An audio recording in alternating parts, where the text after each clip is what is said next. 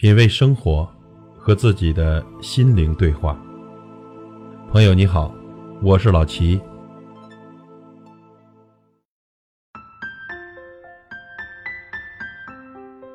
老实的人宁愿自己吃亏，也从来不愿意别人吃亏。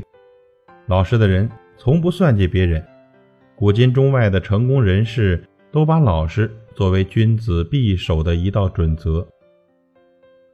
但是，任何事情都有一个度，一旦过火了，事情就走向了反面。行动上敢于勇往直前，思想深处又凡事满含敬畏。讲个小故事，老黄呢是公司里的老员工了，都快要退休了，却还是公司里最底层的职工。公司不重用他呢，是因为他太老实了。公司不辞退他，也是因为他太老实，不忍心。公司有自己的厨房，厨房在一楼，二楼的员工中午吃饭的时候都要跑下楼拿自己的午餐。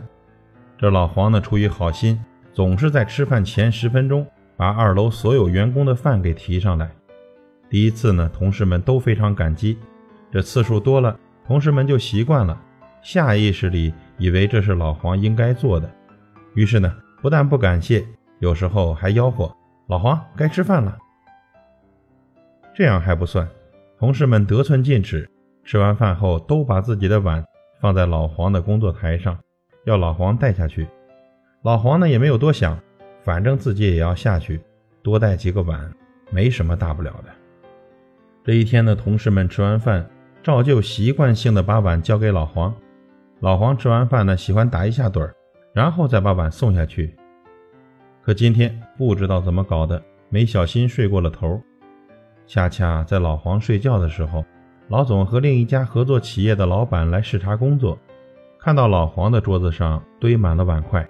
合作企业的老板皱了皱眉头，心想：这个公司员工素质这么差，想必公司也好不到哪里去。于是拒绝了和公司的合作。公司的老总就把气全撒在老黄身上，老黄呢有口难辩，结局是公司把老黄给辞退了。让老黄感到最心寒的是，竟然没有一个同事替他说好话。老实人呢，从来不会轻易的得罪谁，老实人做人从来都不惹是生非。即便如此，老实人还是容易受欺负，老实人呢容易被人忽略。别人会利用你的老实，把机关算尽，把风头抢完。做人呢，别太老实了。这世界上最可怕的就是人心，害人之心不可有，防人之心不可无。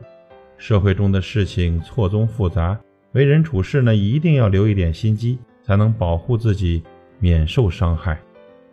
所以做人呢，不能太老实。你可以不去扎人。但身上必须得有刺。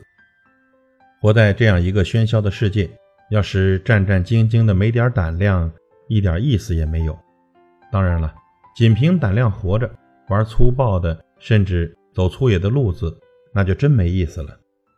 你得畏惧些东西，也总得不怕点什么，不去吓别人，也不被别人吓住自己。这差不多该是一个人胆量最合适的表达了。胆量是与血性相关联的，胆小的人呢，往往都会有一些懦弱。人懦弱了，就会显得卑微。一个人气场小了，格局就会局促。而当一个人懦弱的太久了，人生沦陷的自然就会多。在一个薄情的世界里，你得学会绝情的活着。还是那句话，你不勇敢，没人替你勇敢；你不去坚强，软弱给谁看呢？不必去仰慕什么胆大的人，天生胆大也会天生两个结果，为此成了事的人不少，为此败掉的人生也很多。在生活的层面上呢，太胆大与太胆小差不多，都算性格上的贬义词。事实上呢，性格上的任何缺陷都会在生命的暗道里形成一个缺口。这个世界有劝不下的胆大。也有拯救不了的胆小，前者呢养成狂妄，后者溺于惊恐。他们各自走向了极端。当然了，阅历会是最好的调教师。狂妄自大的人吃亏的那一天会收敛许多，惊恐自卑的人陷入绝境的那一刻，向死而生就会放得开来。生活的版图上呢，没有谁会被永远的固定在某一个位置。光阴呢，有时候是一根棒子，有时候又是一副拐杖。你变形还是现形，他自会拿捏到位。我欣赏的胆量是行动上敢于勇往直前，思想深处又凡事满含敬畏。这是一种理性的沉勇，以及有分寸感的激进。其实呢，最好的胆量就两个特点：一是让人尊重，二是让人放心。一个胆小的人希望别人也胆小，这是他的孤单；希望别人不胆小，这是他的悲悯。悲悯说明了他的善良，孤单又印证着他的胆小。这个世界上，活得善良的人更容易有各种害怕，恶人无所畏惧，他们存在只是让善良的人多了害怕。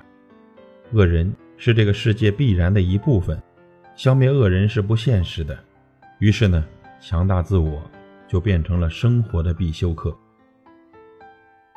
你可以不去欺负人。但你必须具备不被欺负的血性和胆量，也就是说，你可以不去扎人，但是身上必须带刺。